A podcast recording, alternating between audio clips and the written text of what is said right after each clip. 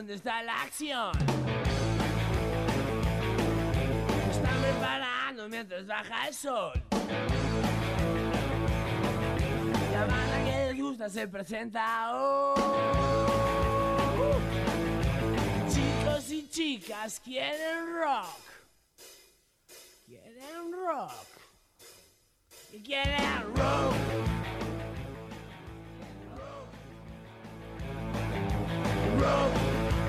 Y si quieren rock, van a tener rock, obviamente, porque para eso está este programa. ¿Quieren rock? Bienvenidos, bienvenidas, bienvenides. Un viernes más a radio, a la radio pública de Avellaneda 88.7. Eh, muy feliz, muy feliz. Ah, no me presenté yo. ¿Quién soy yo? Nico Granato, el extraño de pelo largo, aquí en otro Quieren Rock otra semana. Eh, muy, muy feliz, como siempre, de estar acá, de acompañarles en este viernes, ¿no? Previando a pura música. Y hoy que previa, ¿eh? Hoy tenemos, hoy tenemos pura previa, pura previa. Primero, por un lado, que, ¿por dónde empiezo? Vamos a empezar por el principio. Primero, por un lado, vamos a tener un especial Rock Antiyuta en homenaje a Walter Bulacio. Ya acá en realidad hicimos un homenaje el otro día en Discos en Cuero. Pasé, eh, pueden escuchar Discos en Cuero miércoles a las 15 horas en Radio A. Eh, pasamos el Bang Bang está liquidado en, en homenaje a Walter porque ese era el disco que se presentaba el día que se lo llevaron preso y luego fue asesinado a manos de, un comisario. Y ahora vamos a hacer un especial de, de canciones que hablan de, no solo del caso de Walter, sino que hablan en contra de la policía en general como institución. Son todas canciones de los 90, eh, porque estaba muy, muy vigente el tema, ¿no? La policía como, como lugar de represión. Eh, así que vamos a tener eso. Y después, 19.30 horas, vamos a tener una entrevista con una de las bandas que va a ser la protagonista de el Quilmes Rock. Seguimos con el Quilmes Rock a full. Acá el domingo vamos a ir a ver a Nati Peluso, Divididos y demás. Así que estamos muy manija. Entonces dije, bueno, vamos a traer una banda. Vamos a traer una banda que una banda emergente, una banda alternativa que se llama Limón. Vamos a estar hablando con, eh, con uno de sus, eh, su voz y su guitarrista, uno de sus integrantes. Así que tenemos un montón, montón de cosas. Por ahí una sorpresita más si llegamos a tiempo. Yo diría la tiro, ¿no? Como que vayamos empezando con este rock antiyuta, con este temazo de dos minutos. Pam, pam, pam, pam, pam. Sí, vamos a viajar a los 90 un rato, ¿les parece? Vamos a resistir en los 90 un rato, ¿no? Qué mejor empezar con esto. Un clásico del punk. Dos minutos. Ya no sos igual.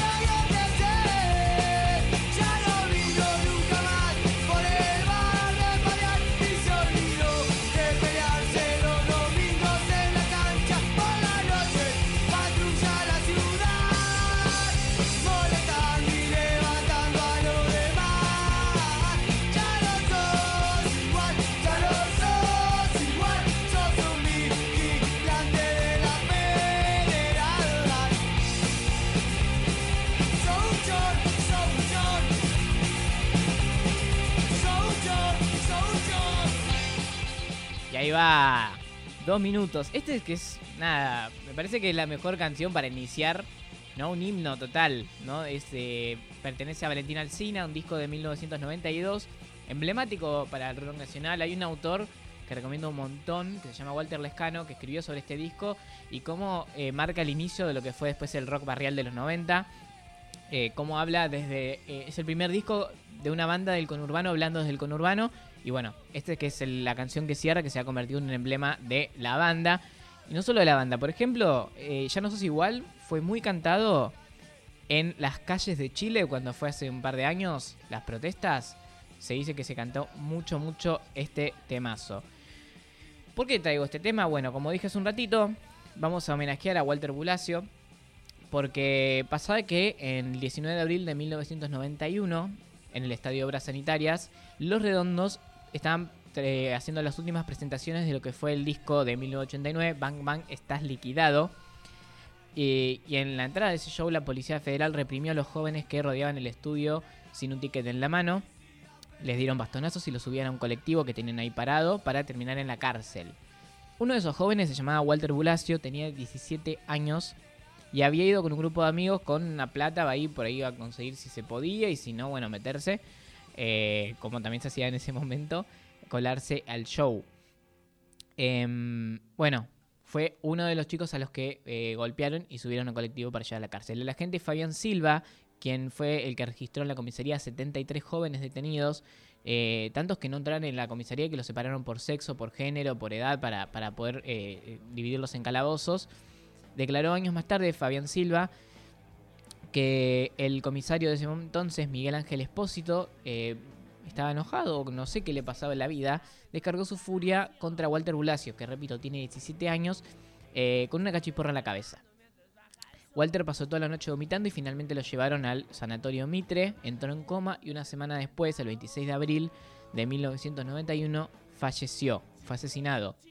Su caso se convirtió en un emblema de la lucha de los de abajo frente a la policía que encarnaba lo más crudo del neoliberalismo imperante de los 90 y el odio al pueblo. Mientras tanto, los redondos abandonaron los escenarios de eh, Capital Federal para siempre y decidieron trasladarse a distintos puntos de lo que fue el país y de la provincia de Buenos Aires en especial.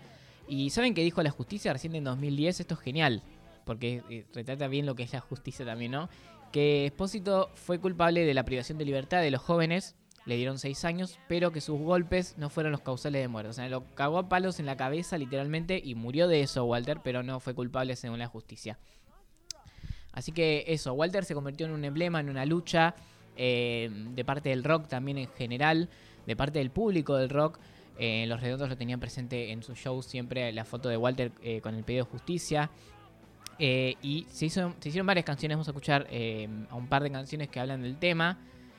La primera es de Fabi Cantilo, eh, escrita por Fito Páez y Roy Ureta, que es de la primer- fue la primera canción que salió sobre Walter. Salió en algo mejor, que es un discazo de Fabi. Dice, cada show de rock and roll, nadie se hace cargo allí, demasiado para él que no aguantó más. ¿No? Y que no puede estar viendo su banda, no, no llegó a ver a su banda favorita.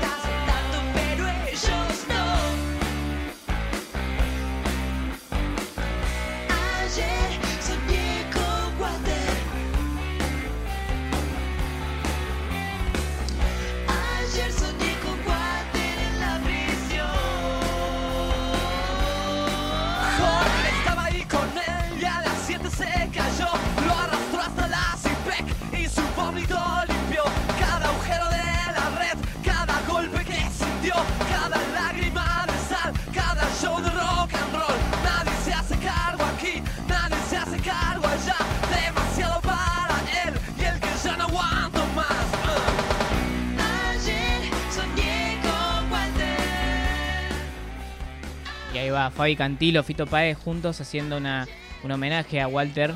Había pasado muy poquito desde el caso. Y otra banda que también eh, lo hizo en 1992 fueron los fabulosos Cadillacs en un disco emblemático también de la banda, El, León, un disco eh, que, es clave en, cuestión de, de rock y política para analizar los 90. Tiene canciones como Manuel Santillán y Desapariciones, o sea que es un disco que...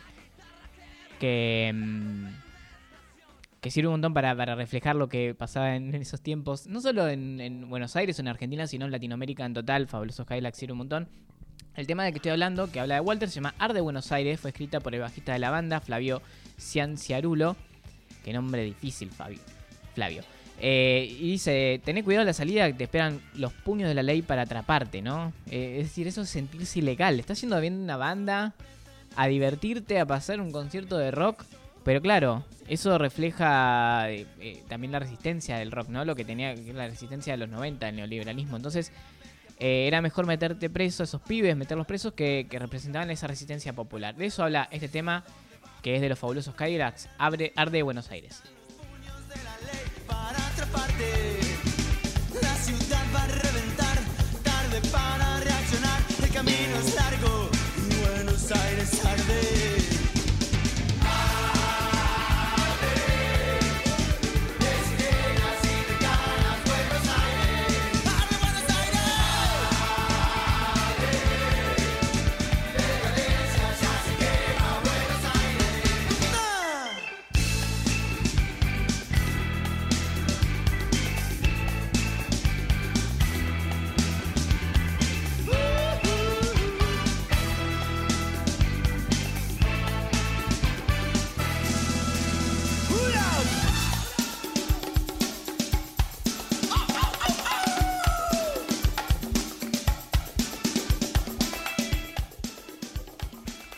Ahí va. Hay, acá hay una canción que dicen y dicen que sí, que no, que está dedicada a Walter. No, es una canción de la Versuit que yo voy a traer una versión de Fabi Cantilo porque acuérdenla, no la pasamos en esta radio. Así que vamos con una versión que hizo Fabi de Murguita del Sur. En 2005 Fabi hizo un homenaje al rock nacional con un discazo que es titulado Inconsciente Colectivo. Uno de los temas que fue elegido fue este Murguita del Sur, que es originalmente de la Versuit y que tiene varias versiones eh, a quién está dedicado originalmente. Alguien, quienes dicen que está dedicado al Che Guevara porque dice como cosas como hoy en su cara está en todas las remeras. Eh, otros dicen que, esos cuatro ebrios que van al rockero habla de Lucas Prodan y de Sumo. Y en la tercera versión dice que en realidad la canción habla de Walter y por extensión de todos esos momentos de represión al público del rock. Porque la canción se pregunta eh, ¿Por qué ese palo que te amasa, que te afofa, que te aplaza, vos lo usás para matar, no? Esos cuatro ebrios que serían los canas que se llevan a los pibes para siempre, dice. Otra vez ha fracasado el funeral. En el barrio se relamen las pancartas, avivando al modelo para armar. Baila, baila, el boca a boca está de paso, esta vez el muerto regresó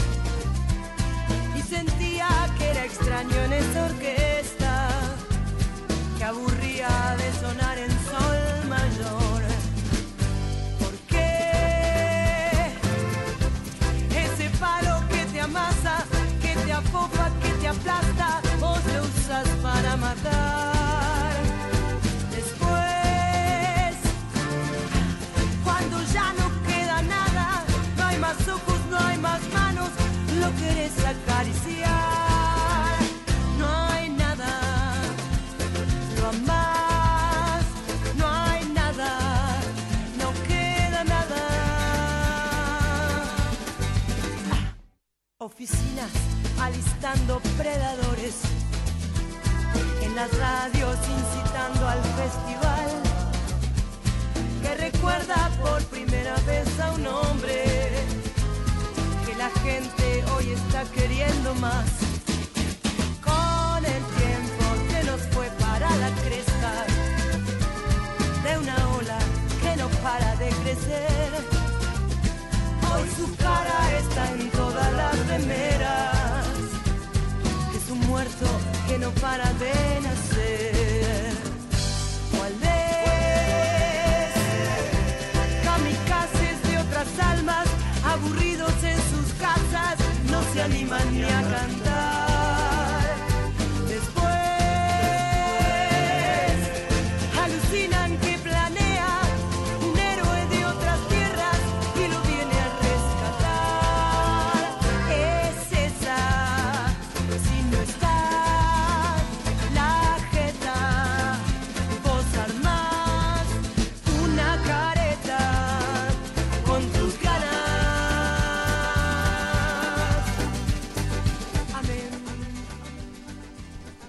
Bueno, no podemos no pasar un tema de los redondos, estamos hablando del caso de Walter Bulacios. em, y no podemos no pasar este tema, ¿no? Juguetes perdidos de Patricio Rey y sus redonditos de ricota. Dedicada a Walter, pero en realidad a todos los ricoteros y ricoteras y ricoteres, habidos y por haber. Eh, una canción donde el indio les habla directamente, ¿no? Una canción de, de, de reunión, ¿no? Esas banderas eh, que están en tu corazón y que se reúnen ahí en cada misa, con, que engloban ideas revolucionarias, el enojo con el mundo que se le dio a los jóvenes, ¿no? que los relega, que los menosprecia, que, que los usa, que los explota, que los enmudece. Todo eso representaba los redondos para esa generación y sigue representando los redondos para las generaciones de ahora. Por eso también hay tantos jóvenes que vamos a, a las misas eh, que sentimos que hay un algo que nos está representando cada vez que, que suena una canción de los redondos. Así que eso, y una canción que invita a moverse, a seguir peleándola, no bajar los brazos. Y lindo dice, yo, eh, lo dijo en el libro esto, ¿no? Lo que digo ahí es que tendrían que decírselo a los pibes en todo momento, porque si alguien sufre en tiempos como estos, son los jóvenes.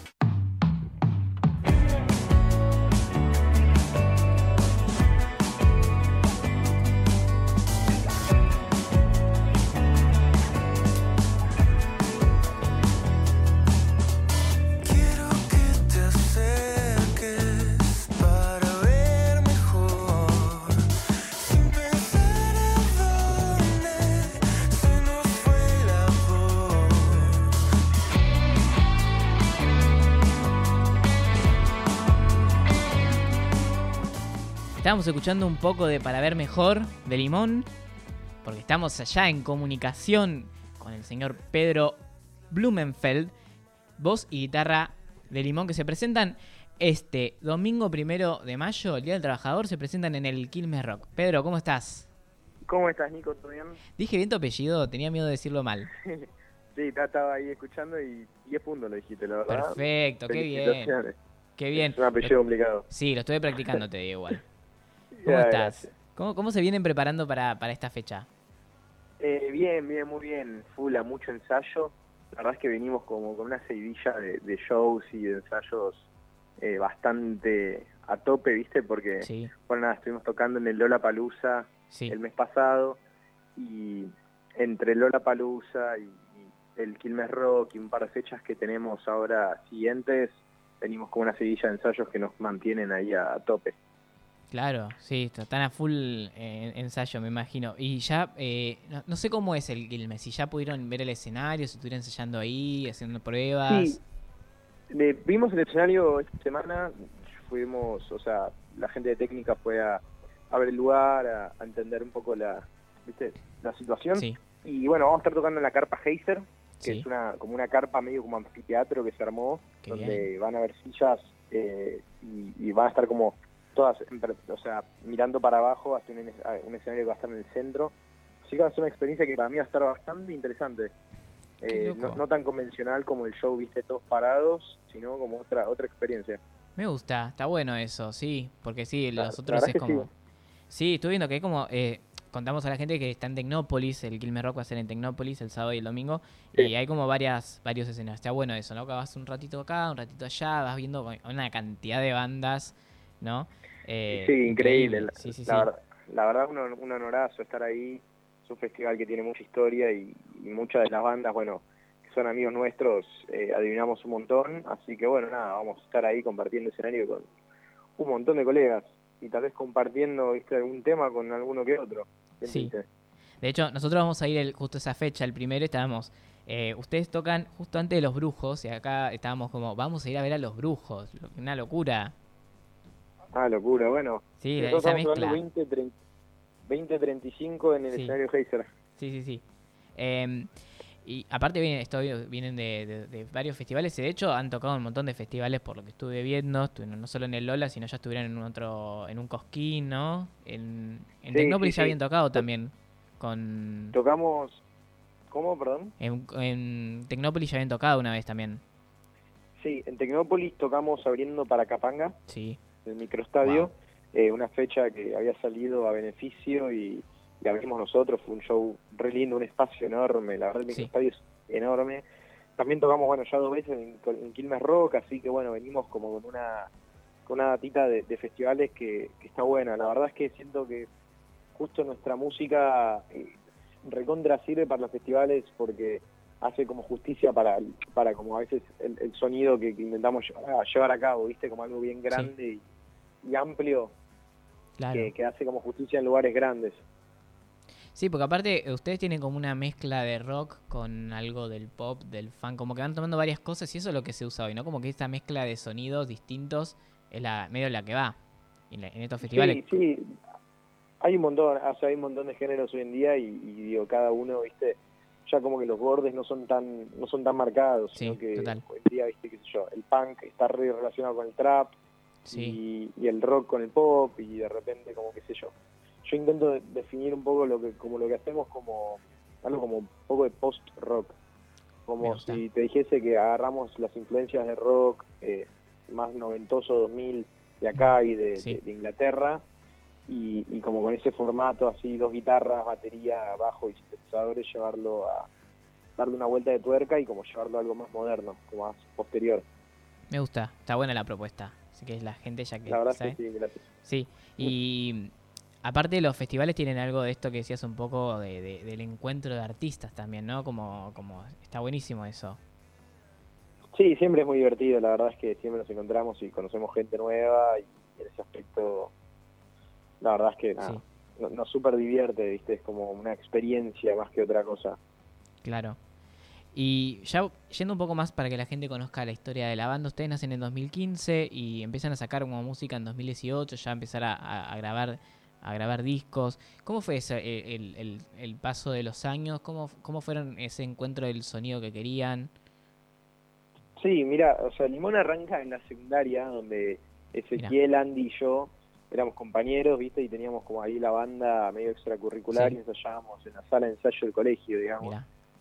Eh, entonces fue como para último año que empezamos a ver que, que teníamos ganas de seguir y que teníamos ganas de hacerlo por nuestra cuenta, porque ya como que el circuito escolar era medio como algo medio como chico para nosotros de alguna manera. sí, Eh, empezamos ya en distintos espacios, eh, a armar como nuestro nuestro audio a partir de los, de los equipos que teníamos en ese momento. En 2018 entramos a grabar dos singles con Anel Paz. Anel Paz, un productor eh, que, nada, laburó mucho eh, con pop art y con muchos artistas de pop art, como que yo, Charlie García, Turf. Un mom- o sea, tuvo como un gran sí, momento de trabajo en, eso- en esa época. Y bueno, ju- junto a él, eh, o sea, produjimos Desnudos y Ya no existo, que fueron nuestros primeros dos singles así discográficos eh, lanzados bajo el sello de Heiser. sí. Eh, ahí conocimos a Tommy, que era ayudante de asistente de grabación y que luego formó parte de la banda. Y básicamente a partir de ahí sacamos un, un álbum bajo la producción de Anel, Claro. y después varios singles, un EP, eh, hicimos en cuarentena, digamos, ahí empezamos a plantear todo el material y fue nada, en la evolución misma de la banda que empezamos a madurar y encontrar sonidos que más nos interpelaban, nuevas referencias, este, nueva música que nos gusta, como ir llevándolo ¿viste? por donde más sentíamos que nos gustaba el momento. Claro, eh, algo que, volviendo al EP de la pandemia que justo lo nombraste, eh, está bueno que tomaron justo que justo empezó la pandemia y todo y, y se fueron para lo virtual, para lo cibernético, eh, como que tomaron el contexto también y se adaptaron a eso Sí, sí. y lo hicieron arte. Siempre, sí, siempre, respondiendo a eso, siempre como que nos interesó acompañar todo lo, lo musical desde un lado, viste, visual y conceptual también. Y por ejemplo, en pandemia sacamos un EP que llamaba La Máquina que escupe prismas, que fue todo producido, digamos, virtualmente, todo en la virtualidad, mandándonos demos por WeTransfer y grabando en nuestras casas, armando una colaboración con artistas visuales que, que terminó en un EP que la verdad es que para nosotros fue súper interesante. Sí, eh, y aparte lo visual se nota mucho en sus redes. En Instagram es como que es todo muy... Tiene como cosas medio psicodélicas, ¿no? Borrosas. Es como que, que juega mucho con lo estético también desde ahí. Como ese apoyo. Sí, la verdad es que, bueno, gracias. Este, tenemos como una búsqueda visual que siempre nos interpela. Buscamos, laburamos mucho con referencias de bandas de afuera, como que y, y no que no solo se limitan al rock, sino que muchos artistas de, qué sé yo, de otros géneros, de, de punk, de Sí. trap, hacen cosas que nos gustan y, y tomamos también de distintos lados. Entonces eso genera algo como, como lo que decías antes, ¿no? Una, una mezcla de géneros que, que resuelven algo interesante. Total. Y aparte, en lo audiovisual vos también sos productor de, de- de otros artistas. Estuve investigando, como, no sé, Woz, Neopistea, como que Sí. estás en, en una de, de ahí de, encima de gente muy grosa. Estás Bueno, haciéndole lo gracias. audiovisual. Bueno, este, sí, con, yo por mi parte trabajo como productor audiovisual hace ya un tiempo. Eh, laburo como, más que nada como, eh, lo, que yo hago es proceso de video analógico, que sería como los efectos Mm. especiales de los videoclips y de, Ah, de todo lo que es video, hecho a partir de máquinas de video analógicas, más máquinas antiguas, tipo hardware, no, no tanto de la compu. Mirá que bien. Y nada, a partir de eso generé una estética que, que la, por suerte gustó en varios artistas y me dio la posibilidad de trabajar con, sí, artistas de, de renombre a full, como Woz, como Toto Ferro, ICA, eh, Mm, nada, un montón. Qué loco. Está bueno eso del, toque vintage, ¿no? Que ahora se usa un montón y, y- y queda re bien. La Sin verdad laburo. que sí, porque, bueno, gracias, che, es una técnica, sí, se diría vintage, porque son dos equipos que ya no se venden, no se usan, quedaron obsoletos, Claro. porque nada, digamos, la máquina, el software reemplazó todo, vos ahora puedes hacer cualquier cosa con un programa. Claro. Pero hay sí. algo de este, de este look que tiene la cámara VHS, la tele tubo, la mixer de video vieja, que, que, que le dan algo que, viste, ya no hay, entonces se transforma de alguna manera de vuelta en nuevo. Sí, y me imagino aparte todo el laburo que debe ser. Primero conseguir la- el, el VHS el- y todas esas cosas, y después cómo pasarlo a la, la digital, ¿no? Sí, sí, es, es todo un proceso, viste, es como, por eso le digo, o sea, por eso se llama proceso de video analógico, porque lleva muchas partes, por ejemplo, de repente a veces es, es cuestión tipo de grabar en cinta un video digital Sí. para luego procesarlo con mixers, con módulos y sintetizadores de video, eh, que se, digamos, proyectarlo en una teletubo y después rescanearlo con otra cámara digital que filme la tele. Eso es un proceso como re largo. Total. Eh, pero bueno, tiene un resultado que está está súper como único de alguna manera, así que eso es lo que cuenta. Es como que terminás, o sea, es un re laburo, pero terminás de hacerlo y decís, wow, valió la pena. y sí, como que también hay, hay algo en, lo de los, en, en los procesos, viste, en general, cuando uno procesa cosas y que le dan textura, viste, no también desde lo visual, como que siento que lo que yo hago está de alguna manera muy conectado con lo musical, Sí, porque son texturas lo que genera, viste, y como las texturas las puedes generar de manera visual, también las puedes generar de manera musical, como con, qué sé yo, grabando con cintas o con delays o con efectos, con pedales, viste, sí, ese es, es, es algo propio de digamos y también muy sinestésico diría como que, que se vuelve como Sí. uno lo visual y lo musical lo sensorial digamos re. Es como eh, cuando pones un disco, un disco de vinilo, que tiene ese, ese, como ese ruidito de vinilo, que es genial. sí, del, del- de, sí de la uña cómo se llama Sí, la púa La púa, sí, total. Como Claro. eso, y ese, claro, es la textura que decís, es la sensación de, es el disco, es la púa en el disco de vinilo, claro. totalmente y eso es lo que hace la diferencia Sí, Eh, por ejemplo estuve laburando con un artista australiano yo este que el flaco hizo un, un EP de, de- de música ambient electrónica viste era todo Sí. ambient todo electrónico sin ningún tipo de voces era todo ni siquiera canción eran más que nada noise ruido. Mira, Eh, y, y laburamos un EP de nueve de siete temas más o menos con visualizers así todos analógicos y de repente en la mezcla de estos sonidos y sonoridades y texturas visuales y musicales generaba algo pero muy loco era como que casi podías como que sentir todo eso ¿entendés? claro, buenísimo, eso es hermoso. Y aparte me imagino que todas esas experiencias trabajando con toda esta gente te van como enriqueciendo tu propio trabajo en tu banda. Totalmente, es como, to- todo siento que de alguna manera es lo mismo. Eh, me hace reír, pues esa frase hace, hace mucho que, ah, hace no tanto la dijo Kanye, que todo es lo mismo. Hmm.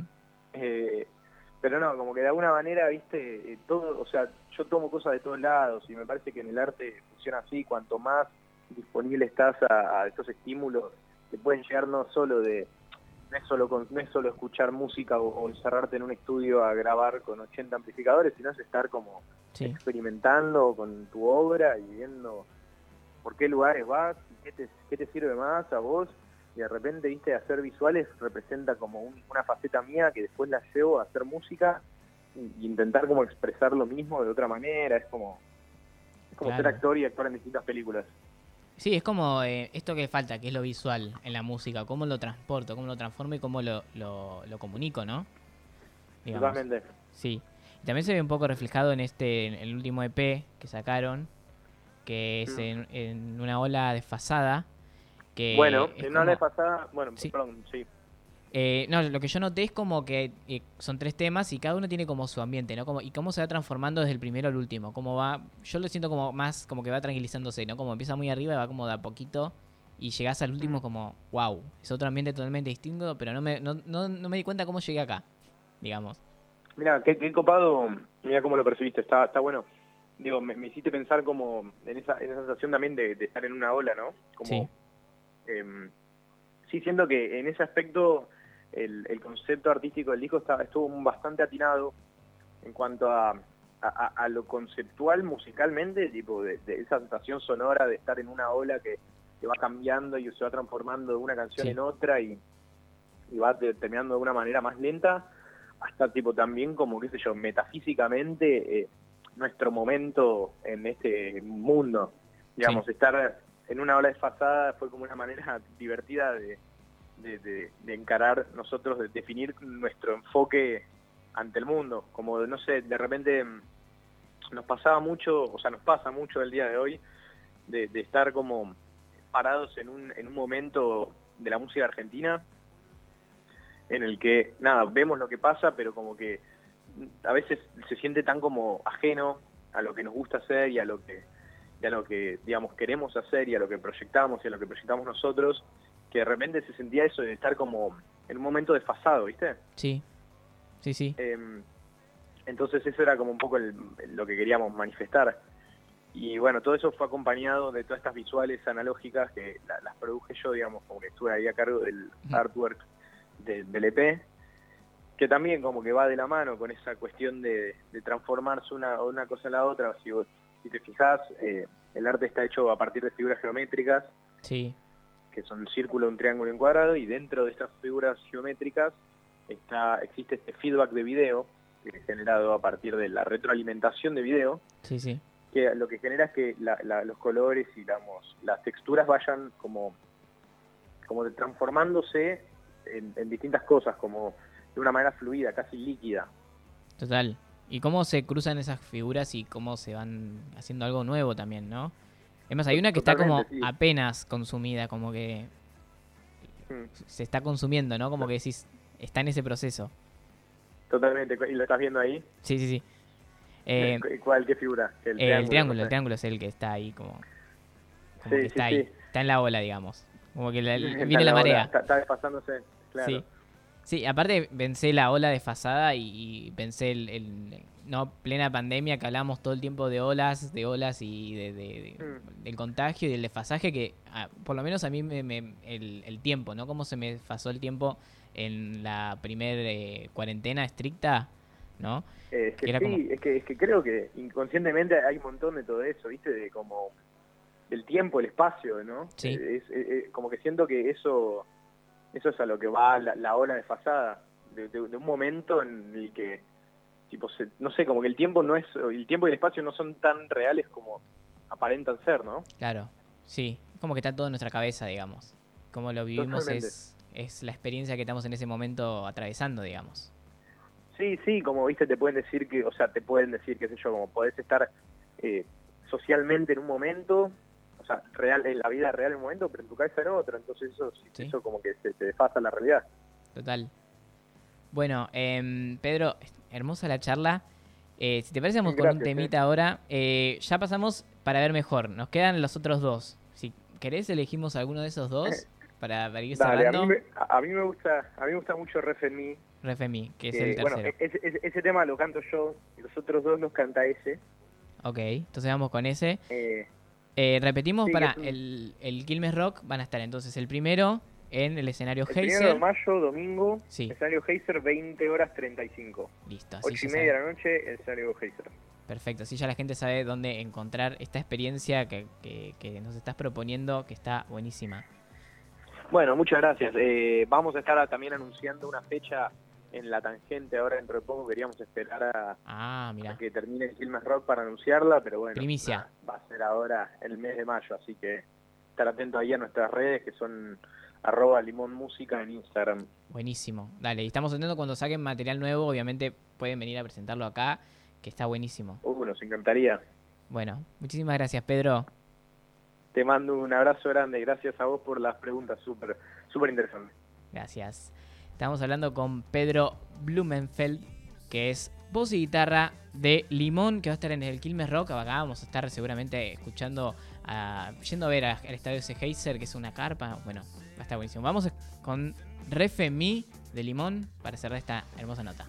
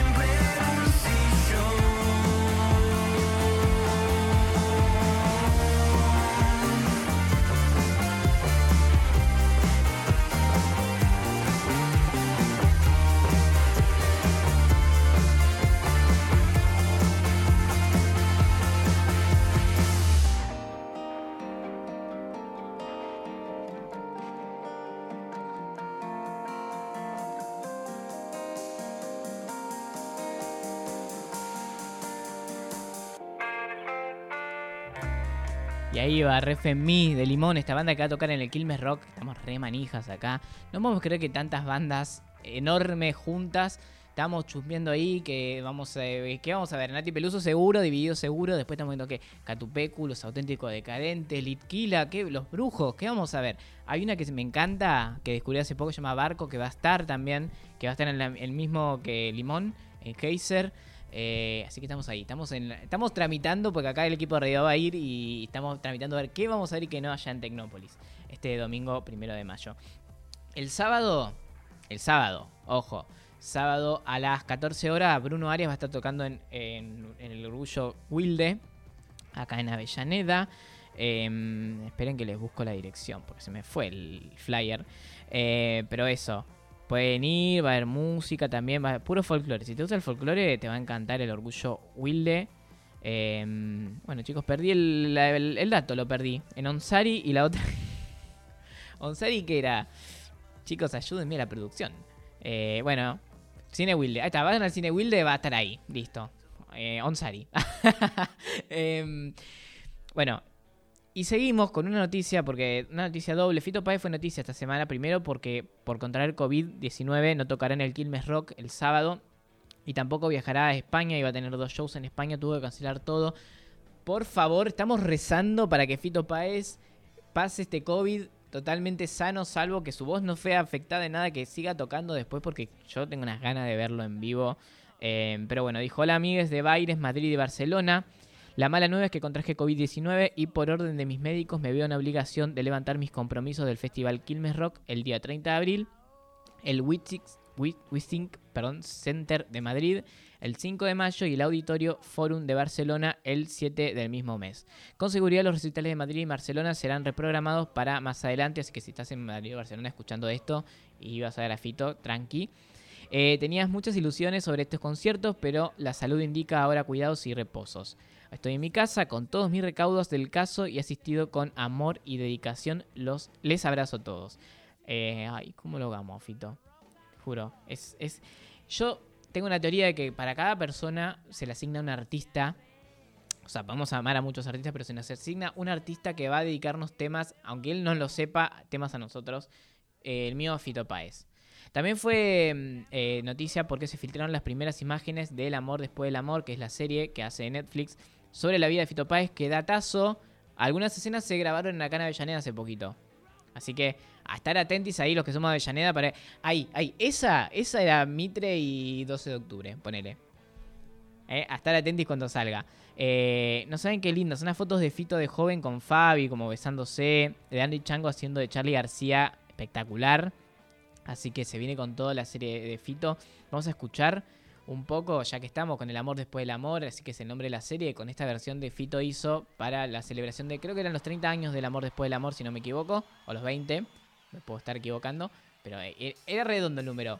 Ahí va, tun, tun, tun, tun, tun, tun, tun, tun. Qué clásico, clásico de los 90, ya que estamos muy 90 hoy, ¿no? Qué bien escuchar este, este tema, esta oda al amor que era un poco el amor que sentía Fito por decir a Rod en ese momento, que le ayudó un montón a levantarse después de un momento muy oscuro, pero también el amor en general, ¿no? Como el amor que sentía de esos familiares que se le habían ido, es como ha hablado de eso y siempre dice cosas hermosas este hombre. Así que vamos con un poquito del amor después del amor para ir cerrando este Kiren Rock.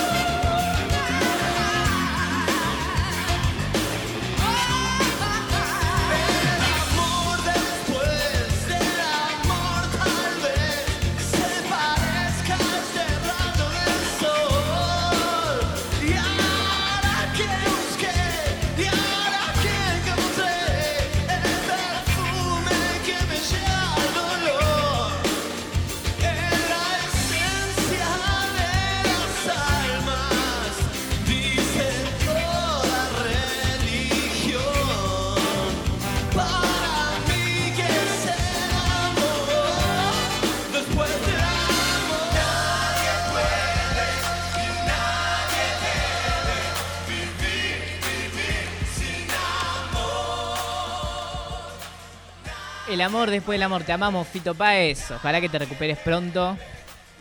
Qué loco este programa. Empezamos odiando la yuta. Pasamos por la psicodelia, por la transformación de cosas y terminamos amando. Igual odiar a la yuta es un poco amarnos a nosotros como pueblo, pero qué loco, ¿no? La transición, la tra- la- las cosas que pasan en una hora de, de Quieren Rock. Y nada, tenemos que estar entregando ahora. No nos queda otra. Yo por mí pasaría música toda la mentira. Si se quiere ir también. ¿Qué dice señor? Eh, pero bueno. Em, buenas noches, buenas noches. Si lo estás escuchando en vivo en Radio La Radio Pública de Avellaneda, gracias por este espacio siempre. Si lo estás escuchando grabado, bueno, buenos días, buenas tardes. Ahí está Box Day echándome. Bueno, ¿quién estuvo acá? El señor Alejandro Torres en la operación, pasando estos temas hermosos. Lorena Vera en la producción y redes sociales, mi amicha personal y mi otro amicho personal que anda por ahí rondando Gian Villordo y todo el equipo hermoso de la radio pública de Avellaneda. Nos encontramos en Quieren Rock el viernes a las 19 horas en Radio A, si no cuando lo escuchás grabado después, bueno, cuando se te cante el traste, básicamente. Y a mí también en miércoles 15 horas en Discos en Cuero. Así que ya saben dónde encontrar en mis redes, arroba Nico Granato, Nico con 6K, si quieres ir a buscarme y conocer por qué me dicen el extraño de pelo largo esa melena, no te la imaginas nomás. Te la tiro nomás. Bueno, chicos, chicas, chiques, vayan por la vida con muchísima, muchísima música y compártanla porque así se disfruta más. Todo me demuestra que al final de cuentas admiro cada día, empiezo cada día, creyendo en mañana fracaso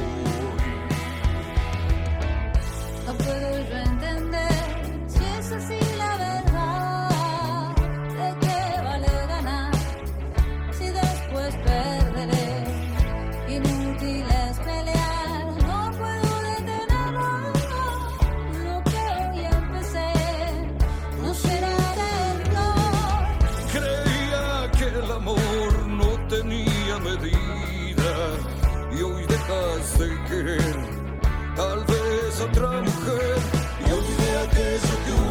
querer tal